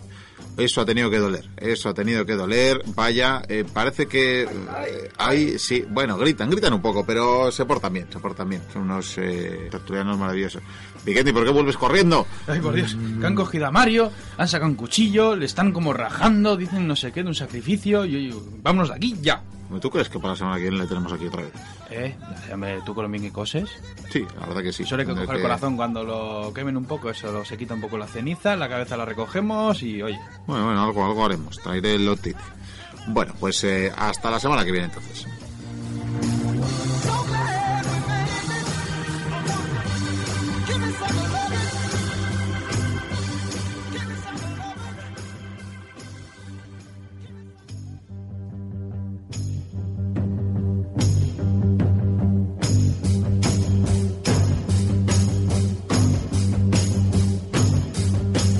Con la música de Interpol, de estos chicos que empiezan ahora y les hemos visto telonear, por ejemplo, a U2 sin ir más lejos, llega el tiempo de recibir a Vikendi Guicuría y a Mario Luque. Muy buenas noches, caballeros. Y otra vez la música, esto ya es... ¿Cuándo me voy a tener yo mi propia banda sonora? Oye, no te quejes que a mí me pasa de todo, ¿eh? Ya. Sí. Que menos de ponerme una canción. Bueno, yo os diréis que no, que no os podéis quejar ninguno. Y es que, bueno, vamos a poner antecedentes, ya lo hemos adelantado al principio del programa, hoy vamos a seguir hablando del- de, de los aztecas, de los aztecas, del ocaso del imperio azteca, de la llegada de Hernán Cortés, de los conquistadores españoles que pondrían fin a, precisamente a esa gran cultura azteca. Y bueno, dejamos un poquito mal parado al señor Mario Luque, pero, pero mis grandes dotes de costurero, pues eh, no te han dejado mal del todo. No, el único problema es cuando bebo un poco de agua que tengo un par de fugas. Tienes fugas, una ¿no? regadera, pero bueno, eh, Bueno, sin oye, problemas. es que aquí en estos lares tampoco tenemos eh, unos pegamentos. eh, probablemente los indígenas tienen tienen unos buenos instrumentos, pero yo no los conozco. Entonces no, no sabía qué ponerte, así que me he apañado con este hilo de oro eh, que también ha, ha querido tejer Vikendi. Sí, sí. Bueno, ha sido un detalle así, por lo menos soy un poco más valioso. A ver si me cuido mejor. Sí, sí, oye, vales tu peso en oro, ahora podemos Mira, decirlo ya en literalmente. cuenta que Miquel nunca nos paga, yo igual luego te descuoso el hilo y lo voy a vender. Sí, porque lo tienes claro. El Lo- chiringuito que montamos ahí arriba, como que no, ¿eh? Santa Rita, Rita, lo que sea no se quita. Sí, sí. Bueno, por si acaso, por si acaso, ya ves que hoy os he traído a este paraje un poquito más tranquilo, ¿no? Por lo menos ahora parece, no sé por qué le llaman la noche triste a esta, esta noche, ¿verdad? Pero Hombre, de noche es. sí, de noche es. Bueno, estamos, estamos en una barquita plácidamente aquí charlando y a ver si más tarde podemos saber eh, por qué le llaman a esta noche la noche triste. Pues no, No sé, porque en la ciudad oigo, oigo como si hubiese una fiesta o algo. Sí, ¿verdad? Gritos, No se, no se habrán enterado del oro que nos llevamos en la barquita, ¿no? No, no creo, no creo. O igual es triste para ellos porque nos lo llevamos, quién sabe. Sí, O porque no vamos. También puede ser. Bueno, bueno, ya, ya lo descubriremos más adelante qué es lo que, qué es lo que pasa en esta noche. Dejamos al señor Hernán Cortés eh, entrando como un dios, nunca mejor dicho, en Tecnoctitlán, recibido por el emperador Moctezuma, que acepta declararse, por ejemplo, eh, vasallo de, Castilla, y el que tiene, bueno, casi forzosamente que acoger a, a esos extranjeros, eh, no sabe si son dioses o, o dejan de serlo, y nada, en principio, pues ahí les ha recibido y nos pondremos en antecedentes, por lo menos en el calendario, estamos en 1520. Hasta esta fecha ya contamos la otra vez todas las aventuras de Cortés, pero bueno, ahora empieza lo que se dice el, el, El meollo, de, el meollo de la historia. cuando después del abrazo, bueno, que tanto molestó a cierta parte de, de la corte de, de los aztecas, pues Cortés viendo que poco a poco los, los aztecas pasa el tiempo y se están empezando pues a impacientar de que se vayan, decide hacer un golpe de efecto y por decirlo de alguna manera invita al emperador pues a, que viva con ellos en el palacio que les haya dejado pues pasar un tiempo. No es un invitado, pero tampoco es un vive como si fuera un invitado, pero es un rehén, por hacerlo de alguna manera, pues para que no para que la gente de la capital y otra parte del imperio pues para que esté más sosegada al, al, dominio, por decirlo de alguna manera. Es decir, que mientras los españoles están allí viviendo plácidamente, que les han dejado entrar todo maravilloso, Cortés dice esto no tiene buena pinta y por si acaso voy a tener a la, al, al, emperador, emperador como invitado rehén. Y él, claro, ve que está rodeado de españoles y dice, no tengo de momento otra cosa que hacer. Sí, eh, hace llamar a sus concubinas pues para que tenga su vida, pase toda la corte de, del Palacio Imperial al Palacio de Verano, por decirlo de alguna manera. Y bueno, está viviendo con ellos, pero claro, la gente, la gente se está empezando a crispar. Exactamente. Hasta el punto de que cuando más tarde se va Cortés, explota la bomba. Sí, pero bueno, antes de explotar la bomba deberíamos de contar por qué se va Cortés. Sí, ya adelantamos la semana pasada que más que en el lugar donde estaba, más que en Tenochtitlán, eh, un viejo amigo y enemigo pues eh, parece volver a querer apresarle, ¿no? Ya le tuvo preso en su día, había tenido una, en fin, un, sinfín de avatares y el señor Diego Velázquez vuelve a ordenar que apresen a, a, Hernán Cortés. Exactamente. Cortés se lleva parte de sus hombres y tira para la costa, por una sencilla razón. Le han llegado avisos, rumores, sobre una expedición española con alrededor de mil hombres, con armas, cañones, caballos, que vienen a por él. Pero directamente vienen a por él, vienen a apresarle. Cortés coge parte de su exigua fuerzas y lo que hace es pues, ir a por ellos y ganarles. No sé qué mentalidad tenía este hombre de cómo iba a vencerles. Sin embargo, su fama, su leyenda, va a ser un punto a su favor. ¿Por qué razón? Los hombres que están con Cortés le siguen, le siguen fielmente. ¿Por qué razón? Muy sencillo. Porque Cortés reparte todo el oro que se encuentra entre sus hombres. Ahora mismo en la capital de los aztecas hay un montón de oro que eh, tienen y lo va a repartir con ellos. Este un quinto que va para el rey de España. Sí, eso pero, pero, eso es por la ley. Si eso no... es por la ley, claro. Y Cortés, cuando se está acercando hacia estas tropas comandadas por Pánfilo Narváez, que es un hombre que algún día habría que contar las peripecias de este hombrecillo que no, no ha tenido nunca mucha suerte, la verdad. Y este hombre cuando va llegando, pues aún no lo sabe, pero la inmensa mayoría de los hombres que están bajo el mando de Pánfilo ya tienen sus dudas. ¿Por qué? Han oído la historia de Cortés, está conquistando vastos reinos, sus hombres están haciendo ricos. ¿Cómo nos gustaría poder estar con él? Claro, ellos eh, cuando llegaron a Veracruz y bueno, la conquistaron de alguna manera, vieron el primer regalo que le dieron los, los aztecas, que fue el regalo que más destacó sobre todo, que era una rueda de oro. Ahí es nada, ¿eh? Entonces hace una rueda de oro, dice, hostia, que hay mucho oro, también podemos sacar nosotros mucho provecho de ahí. Exactamente. Y las tropas de Pánfilo de Narváez, pues se enteran que viene Hernán Cortés y se puede decir que se atrincharan en cierta manera sobre un templo, debe ser un templo, un edificio, y Cortés pues lo que hace es eh, se cuela con unos cuantos de los suyos en el templo y eh, raptan, por así decirlo, a Pánfilo de Narváez. Hay una batalla en, en, el pueblo ese donde está la... porque todos los pueblos tienen una pirámide, uh -huh. pero los españoles de esta, los españoles de Cortés como no habían llevado picas porque no había caballería, hicieron picas ahí de cobre, sí. que eran más cortas. Uh -huh. Entonces lucharon y cuando estaba luchando en la pirámide cuesta arriba, tiraron con una pica y le dieron en el ojo. Qué mala suerte. Estaba luchando Narváez con, con la escolta suya. Anda, con, bueno, con su guardia, por Con así su guardia decirlo. pretoriana, por decirlo de alguna manera. Sí, que desde entonces siempre que veamos un cuadro de él va a llevar un parchecillo en el Sí. ojo. El caso es que tras este tajo, eh, se rinde. Y Cortés, pues claro, se gira, mira a los hombres de Pánfilo y les dice, ¿qué queréis hacer? Y todos dicen que, que le siguen a él, que le siguen a él, que quieren venir a México, vivir aventuras y forrarse. Hombre, tira más el oro que dos carretas. Exactamente. Y ahora eh, Hernán Cortés, en lugar de tener 550 soldados, que hombre, supongo que unos cuantos morirían por el camino, por supuesto, ahora cuenta con mil hombres más. Quitando las bajas que tuvieron en la batalla. Sí, pero tampoco defiende de ser Tampoco demasiado. ser muchas, ¿no? Pánfilo y unos pocos se montan en los barcos y vuelven a, a Cuba con las noticias, que me imagino que Diego de Blázquez se, se estiraría de los pelos. Sí, esto fue un poquito casi, ¿no? Como luego cuando el rey le manda soldados a, a por Napoleón, ¿no? Que le dice, gracias, primo, ya tengo suficientes Sí, hombres. sí, no necesito más. Pues estos soldados le han venido de perlas, sobre todo por los acontecimientos que vamos a relatar ahora. Sí, a la vuelta de Cortés descubre muy a su pesar que Alvarado la ha preparado La ha preparado. la ha preparado La ha demasiado, preparado. eh, porque bueno, también hay que poner en situación, después de ese Cortés, eh, los aztecas, pues el calendario suyo que tenían, deciden hacer una fiesta en honor a los dioses, Una fiesta anual que tenían. Sí, una fiesta que hacían todos los años todos los jóvenes eh, de la alta alcurnia y bueno, de la baja también, pues en honor a sus dioses.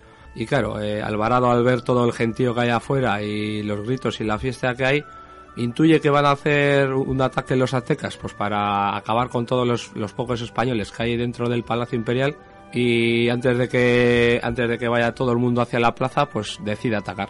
Hay otra versión también de la historia que comenta que van a hacer sacrificios y claro, ellos que son cristianos, sacrificios a dioses paganos y que comenzaron a masacrar a, a los nobles precisamente, a los aristócratas Sí.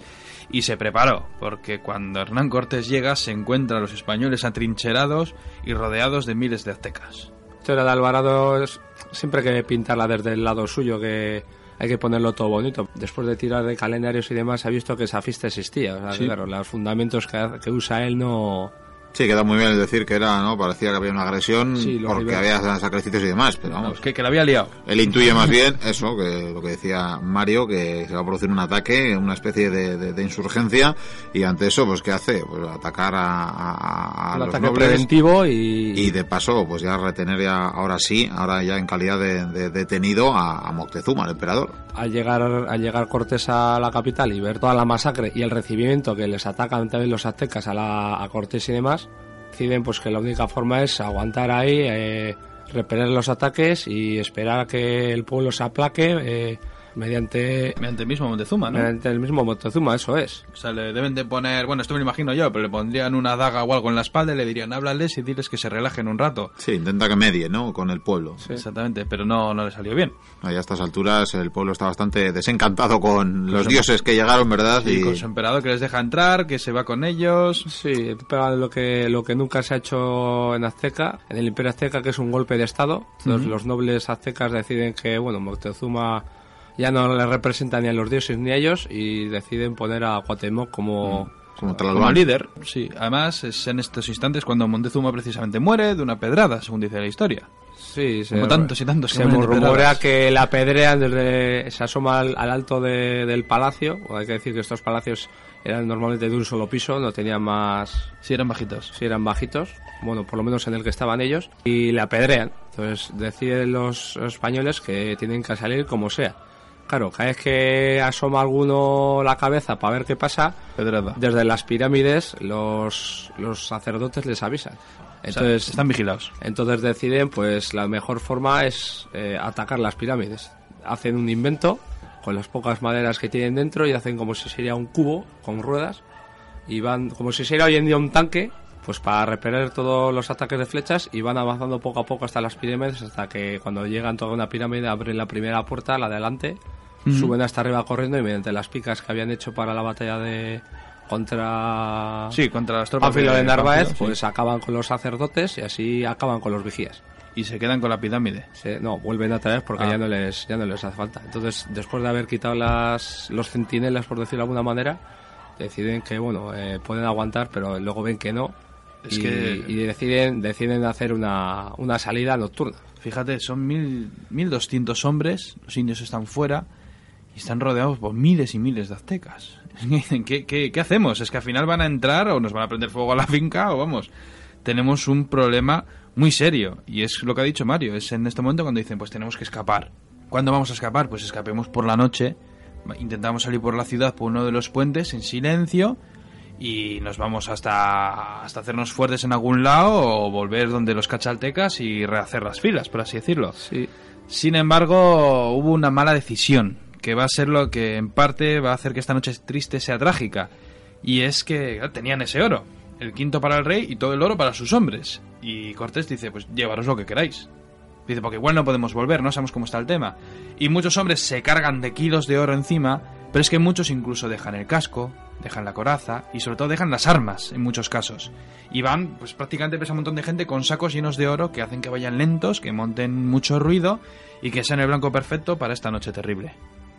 No montan tanto ruido porque cuando para salir lo que hacen es poner las ruedas de las de los carretas que hacen y los cascos de los caballos les tapan con les tapan con telas, con lo cual no hacen ruido. También habían previsto hacer un, un puente porque cuando habían subido al alto de la pirámide habían visto que el último puente el que conecta tierra con esto lo habían lo habían quitado, lo habían cerrado desde el otro lado, con lo cual no podían escapar. salir. Deciden hacer un, pu- un puente. Los ingenieros que habían ido Un puente móvil. Sí, sí, deciden hacer un puente lo- con la medida justa para, echarlo sobre ese último tramo y, poder salir. Claro, cuando salen con todo y ya están a medio camino, resulta que todos los indios estaban durmiendo, pero casualidad, un niño estaba paseando por la noche y les vio. Claro, dio el grito de aviso, empezaron a salir todos los aztecas, claro, consiguieron poner el, el puente, empezaron a correr todos, pero claro, eh, se les echaban encima a todos. Entonces no... Imagínate a esos hombres con tantos kilos de peso que les vienen un montón de guerreros, intentan defender. Muchos incluso tiran el oro a- al agua. Otros no lo quieren tirar. eh, les están viendo por todos lados. Empiezan a masacrarlos.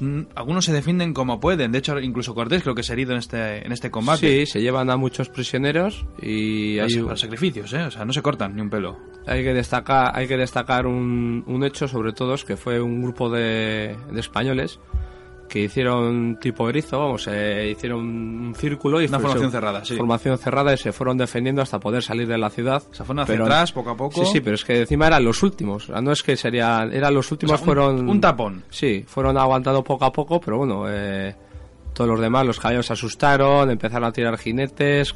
Fue una desbandada en toda regla. Ten en cuenta que están avanzando por esos puentes que tenían y eran bastante anchos, pero era mucha gente.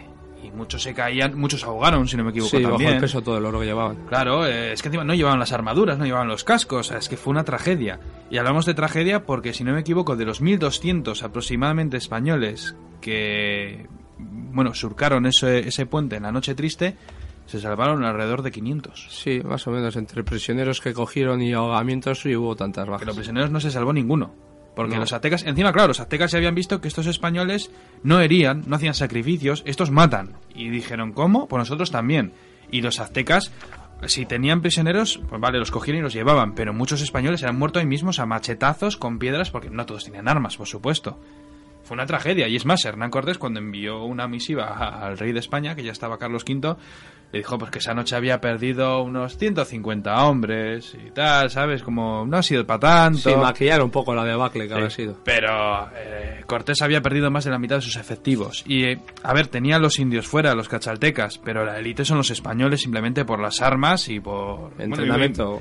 Y sobre todo por las armas, quieras o no. Es, Sí. Ese acero es que no lo pueden perforar. Ten en cuenta que los aztecas, la armadura que llevaban eran de algodón. Sí, era algodón y las armas eran de obsidiana, están preparadas para herir simplemente. Claro, es que yo me pongo una chamarra y protege más. O sea que fíjate con qué se encontró Hernán Cortés, que cuando pasó a la otra orilla se reagrupó con los indios y veía cómo los aztecas seguían y seguían detrás de ellos. Y se tiraron durante mucho tiempo, bajando desde Tenochtitlán hasta, la, hasta el límite, hasta la frontera con los cachaltecas, y día a día les acosaban, les perseguían, les atacaban, cada vez había menos españoles. Si no me equivoco, Menos incluso caballos también. fueron cayendo los caballos. Cortés creo que perdió un par de dedos, incluso una batalla. Sí. Todos con heridas, todos estaban agotados. Y al día siguiente otra batalla. Los indios iban cayendo. Menos mal que los, por suerte, lo que comentamos el otro día sobre las armas de fuego y tal, que les asustaban aún. Que decían, esto es mágico, esto es demoníaco. Sí, pero la humedad también estaba empezando a hacer mella también en, en la Sí. pólvora y demás. Porque eran los arcabuces de cuerda, con mecha. Y claro, cuando llueve no, no sé. no- Sí, precisamente la noche triste fue lluviosa, no lo hemos dicho, pero... Sí, sí, Sí. llo- llovió. O sea, Llovió y era- tenía todos los ingredientes para ser un desastre. Y de hecho, a poco más y no sale ninguno. En cualquier caso, Cortés y los suyos llegan a las líneas cachaltecas y es cuando dicen, no, no, esto aquí, esto aquí no ha quedado todo. Aquí vamos a reagruparnos, vamos a coger fuerzas, vamos a ponernos a tono, vamos a reagrupar más tropas y vamos a volver. Vamos a volver para vengarnos y Bueno. para conquistar ya el imperio. Sí, o también hay que decir que estaban estaban en las últimas, vamos, que era Sí. la última batalla ya. Si no estaban tan cerca y persiguiéndoles ya tantos y tantos y tantos aztecas que o les plantaban cara ahí y a ver lo que pasaba o, o adiós. Y es aquí cuando llega la batalla de Tumba. Los españoles al estar hostigados todo, en todo momento, pues al final después de descansar un poco en el, un poblado cercano, deciden que esto, bueno, se la tienen que jugar el todo por el todo. Decide, hacen O sea, una- les planta frente en lugar de Sí. retirarse. eh, plantan la línea de batalla y lo, con los trasaltecas a, a los laterales, quitando un lado que estaba la poca caballería que le quedaba, al mando estaba Cortés, Sí. y deciden dar el todo por el todo. Empiezan a aguantar todos los ataques, porque en todo momento hay que decir que los que atacan en todo momento eran los aztecas, los españoles estaban a la defensiva. Y claro, eh, los- Oleadas, porque eh, se nos voy a contar, eh, son miles. Sí, miles eh, y miles y miles. se habían juntado los aztecas con todas las otras alianzas que tenían. Movilizaron todo. Sí, todo lo que tenían ya para terminar de aplastar el problema español. Pues eh, claro, los, eh, los aztecas no, no luchaban en plan de, de todos a lo bestia, iban por oleadas. Entonces, en vez de aplastar por, por el número que tenían, pues iban poco a poco. Pues entonces, atacaban y retrocedían. Atacaban y retrocedían, atacaban y retrocedían, claro. Atacaban y cuando veían los españoles que ya estaba la cosa que iba a sopasarles, pues lanzaban la caballería y con la caballería, pues bueno, Les repelían. Les repelían. Claro, y cuando se retiraban cargaban los arcabuces, las Eso es, ballestas. dejaban preparar las ballestas también, eh, sí, utilizaban ballestas y demás. Pero bueno, lo que ya destacó sobre el Climas fue cuando divisaron a el pendón del, del sacerdote, que era el máximo dirigente de ese ejército. Y dijeron a por esto, Claro, dice, mira, el que más destaca por algo será. que tiene más plumas. Sí, eso es. Porque claro, eh, los soldados, bueno, eran- iban bastante discretos, pero luego estaban lo que comentamos en la antigua tertulia, los guerreros jaguar, los guerreros águila, que iban como con pijamas de colores, con plumas, y el sacerdote, pues imagínate, sería un florero andante. Sí, eh, los sacerdotes le llamaban coyotes porque los cascos que llevaban representaban a un coyote. Entonces, la Ah. forma de destacar era esa y el, el pendón. Entonces, el ejército azteca era como una forma de pirámide y el que estaba más arriba del todo tenía que llevar las banderas más grandes, como lo- los samuráis que llevaban los pendones a la espalda. Vamos, que Pues llevaba, un- ellos igual. llevaba una diana que decía, aquí tenéis que Eso disparar". es, directamente. Entonces, eh, Cortés, eh, visto lo visto y cómo estaban las cosas, se jugó el todo por el todo, cargando contra, atravesando todas las líneas. Cargó con la caballería aztecas. por el medio. Sí, cargó con la caballería hasta acabar con el sacerdote, Sí. que era el, el papa de ellos, por decirlo de alguna manera. Sí. Acabó con él y bueno, eh, el ejército al ver, al ver descabezado que su líder, que supuestamente estaba bendecido por los dioses, había caído tan rápidamente, pues se dieron la vuelta y empezaron a huir hacia Empezaron la huir, capital otra vez. claro. Claro, los españoles al ver eso y los trasaltecas que habían acabado con un ejército, el ejército más grande que había habido de aztecas, en esos momentos, bueno, los españoles dicen que eran 200.000, pero bueno. Sí, eh, claro. la- las historias cuentan que como que el cómputo normal puede haber sido 60.000 Y en soldados. las Termópilas había dos millones también de Sí, personas. no, se, lo que se cree hoy en día que fueron 60.000. Que es muchísimo. Que es, muchísimo aún así, pero es más, más fidedigno a, a lo que pudo haber sido. piensas solamente en esta época, en este renacimiento, vamos, ¿qué, qué país puede juntar 60.000 soldados? Pues contados, contados y vamos, utilizando unos métodos terribles. En cualquier caso, esta retirada no solamente supuso un- una derrota para los ejércitos aztecas, sino que muchos de sus tribus aliadas dijeron, no, no, estos son más fuertes, igual son dioses, aunque ya no se lo creían mucho, esto ya no nos gusta tanto y ya no sois tan infalibles, igual perdéis la guerra y todo. Desde luego la cosmogonía eh, de, de- de la zona, los dioses eran inmortales y los españoles no lo eran, ¿verdad? Así Encima que ya se había caído el mito. Claro, llegaban diciendo aquí la historia de Jesús, se empezaba a decir, hay otro Dios, igual Sí. está muy fuerte. Entonces, aparte que llevaban a los pirámides, tiraban a los dioses, claro, los, los indígenas horrorizados, pero viendo que al tirar las estatuas los dioses no se enfadaban y, y qué raro, y Sí, qué raro. les sorprendía mucho. Y también hay que coincidir que cada vez que subían los españoles a, a rezar, casualidad llovía, pero también hay que decir que en esa época y en Joder. esa zona llovía todos los días, entonces da igual. no puede ser que tiren a esta, empiecen a rezar a una mujer con un niño en brazos y siga lloviendo, se volvía... De hecho, eh, esto no hay que olvidar que la conquista de México fue todo un cúmulo de casualidades que le vinieron a Cortés de perlas. Sí, sí, vamos. Quitando la noche triste por lo que hizo Pedro de Alvarado, en general le vino todo de perlas, tuvo mucha suerte, un montón de casualidades Incluso hubo leyendas sobre el apóstol Santiago, que también iba con el caballo Sí, decía- amenazando de no os acerquéis. Sí, decían que había cargado junto con Cortés, pero bueno. Sí, eh, esas cosas, en fin, muy curiosas. leyendas- Estas cosas ya no pasan, ¿eh? No pasa, no pasa. Ya, Yo creo que en Irak y en Afganistán no les aparece nada. Desde que no, hoy en día va en moto, que se ha modernizado. Desde que inventamos el coche ya no va a caballo, nada. Bueno, caballeros, centrémonos. Eh, tras la batalla de Otumba, eh, como bien habéis descrito, llega ya el asalto final a Tecnotitlán ya en 1521. Eh, recordamos que la llegada había sido en el 19, vamos, que en apenas dos años ya se iba a dar el punto y final a este gran imperio. Sí, eh, llega Cortés a Tecnolotitlán otra vez, pero llega con una sorpresa, porque antes de llegar allí crean unos bergantines, Barcos, ligeros. sí, unos barquitos con calado poco calado, pues claro, el lago era no, no era muy profundo, Sí. y en ellos planta arcabuceros y, y los, los pocos cañones que había traído Vamos, Páfilo. para hostigar. Sí, empezaron a hostigar poco a poco la ciudad, a asediarla, pero lo que no sabían ellos que, claro, la viruela que habían traído los españoles había diezmado demasiado la población.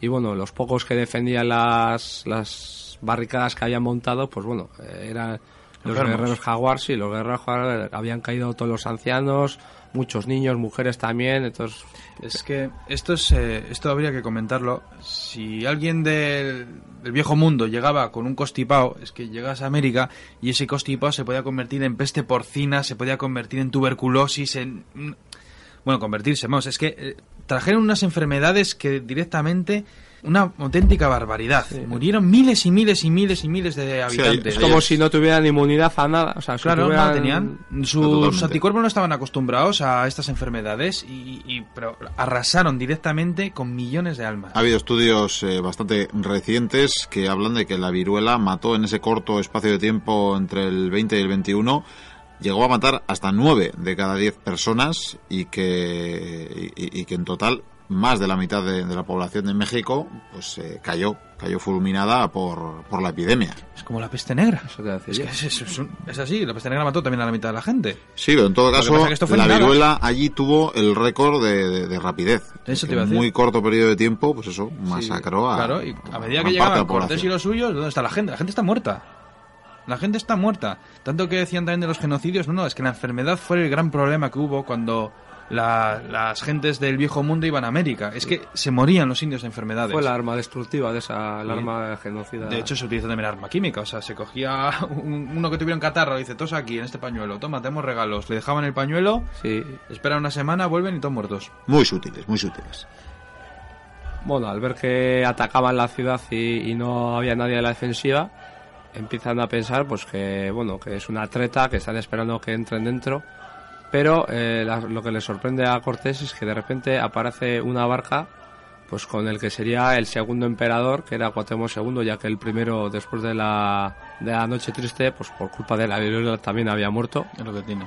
Y entonces decide rendirse. Y bueno, eh, eso sí, lo que él dice que nunca se va a entregar vivo. Se rinde todo eso, pero pero no se iba a entregar vivo. Entonces, bueno, se, se rumora como que se había suicidado o algo, pero si se hacen con el, se hacen con el Imperio Azteca, claro, eh, al llegar las noticias a España, claro, eh, ha caído un imperio con mucho oro, mucha plata y joyas y, Y lo han hecho cuatro pelados. y le ha hecho cuatro pelados. Eh, bueno, el, el rey estaba que no caía en su gozo, entonces llamó, mandó llamar a Cortés para que se presentara al imperio y darle un cargo más alto que el de Hidalgo. De hecho, fue virrey de México, Sí, eso es. que no es nada. También hay que decir que dejó tirada a Malinche después de toda la, la aventura que Sí, pasaron. Tuvo un hijo, Martín. Sí, tuvo un hijo, pero bueno, luego llegó a España, eh, allí le dejó tirada a la otra y... Ah, con la que se casó en, en Cuba, que dicen, bueno, dicen, debía de matarla, debía de Sí. estrangularla. En cualquier caso, eh, Carlos eh, V le quiere a su lado, hacen algunas cuantas campañas por África, pero bueno, ya no hacen gran cosa. No, Él se piensa que es un gran general, hombre, el tío tenía, tenía dotes de mando, pero bueno, tampoco era... Lo que pasa que no se le, no tenía tantas casualidades como las que tuvo en América. Ya, se lo dieron todo en bandeja y bueno, al final murió en Mm. la, en la soledad. En cualquier caso, se creó un gran imperio, el Imperio de México, que ahora pertenecía a España. Eso iba a traer mucho oro, mucha plata, mucho comercio y sobre todo fue un empujón increíble, porque claro, visto, visto lo visto con esto de Hernán Cortés, ¿qué salen de repente? Pues un montón de extremeños, digo extremeños porque la mayoría son extremeños, que dicen yo también. Yo también y yo también, que empiezan a salir todos a las aventuras y se conquista Perú, se conquista Florida, se conquistan pero muchísimos territorios al mando pues de esta gente que fueron los conquistadores que conquista a ver sí son conquistadores vivieron grandes aventuras eh, les pasó de todo es muy muy bonito o sea muy aventurero muy épico muy tal pero no tenemos que olvidar lo, lo que fue para precisamente para los americanos. Muerte guerra destrucción y sobre todo que fue lo más grave fue la enfermedad que es precisamente lo que más masivamente mató a, Sí, y los- también hay- tenemos que decir que, bueno, lo que fue un- una gran tristeza, por decirlo de alguna manera, fue que por culpa de los misioneros españoles sí joder y de, y de su, bueno, de su fe ciega, muchos códices y, y demás se perdieron, con lo cual esa cultura no podemos no podemos aprenderla hoy el día de que- mañana ni las mucho. tradiciones y demás. Dicen que muchos sacerdotes escaparon a la selva y le escondieron ahí los, los las tablas y demás, pero bueno, es hasta que las encontremos eh, sí que es cierto que cada vez hay investigaciones actuales, modernas, que poco a poco van mm, por la arqueología eh, bueno, sacando mucho, entre Sí. otras cosas, porque claro, la propia ciudad española de México se fundó en el mismo lugar donde estaba Tecnotitlán y luego Ciudad de México se ha ido extendiendo, enorme ciudad, Sí. enorme, enormísima ciudad, por encima de todo lo que, de lo que antiguo era la, sí. antigua la antigua capital mexica entonces eh, claro poco a poco sí que iremos eh, pudiendo saber más cosas y en fin será interesante Pero descubriéndolas a mí una de las grandes penas también es el haber perdido esa ciudad precisamente.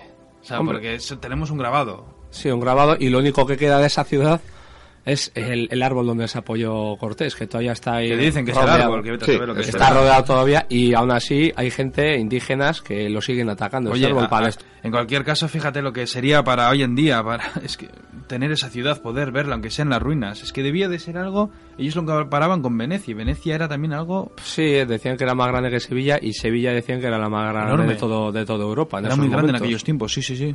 Bueno, y en Sevilla sería, bueno, un pueblecito cerca de Sevilla sería donde se acabaría ya finalmente el señor Hernán Cortés, eh, genocida para muchos y descubridor y conquistador ver, para otros, ¿no? Yo creo que fue un conquistador, fue un descubridor, fue un aventurero, fue un genocidia, Jugó sus bazas fue un al final de genocida, todo.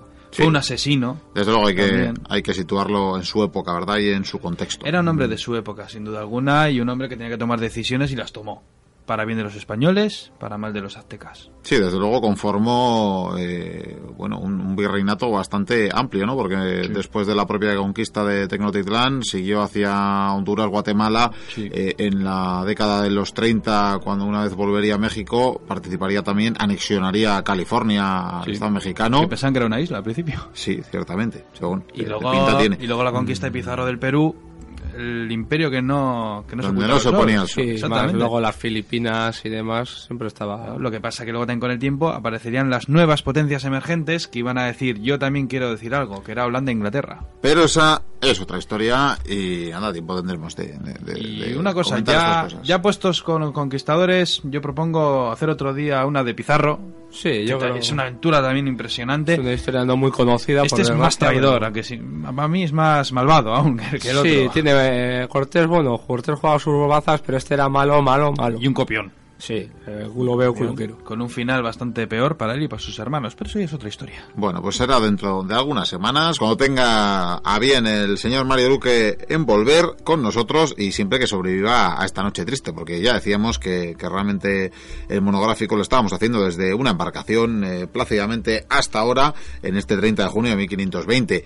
Pero parece que la cosa se está animando para mal, ¿eh? Yo que vosotros remaría más rápido. Sí, empieza a haber muchas antorchas por todos los lados, eh. Sí, están corriendo mucha gente. Mario, a ver si va a ser un encierro de toro o algo por el estilo. Tú, Mario, re- rema conmigo, re- rema Vale, más vale, rápido. vamos, es vamos. que esto va lento, eh. Sí, yo os recomiendo despojaros de alguna de las piezas de oro esas que os habéis llevado a la ciudad. Del oro, yo no sé, ¿tú lo vas no, a tirar? no, no, sin mi oro. Yo sí, venga, vamos a tirar el oro, ¿no? Bueno, yo Bueno, recomiendo... pues tira tu parte y ya está. Tiradlo, tiradlo, que vienen, que vienen, que vienen.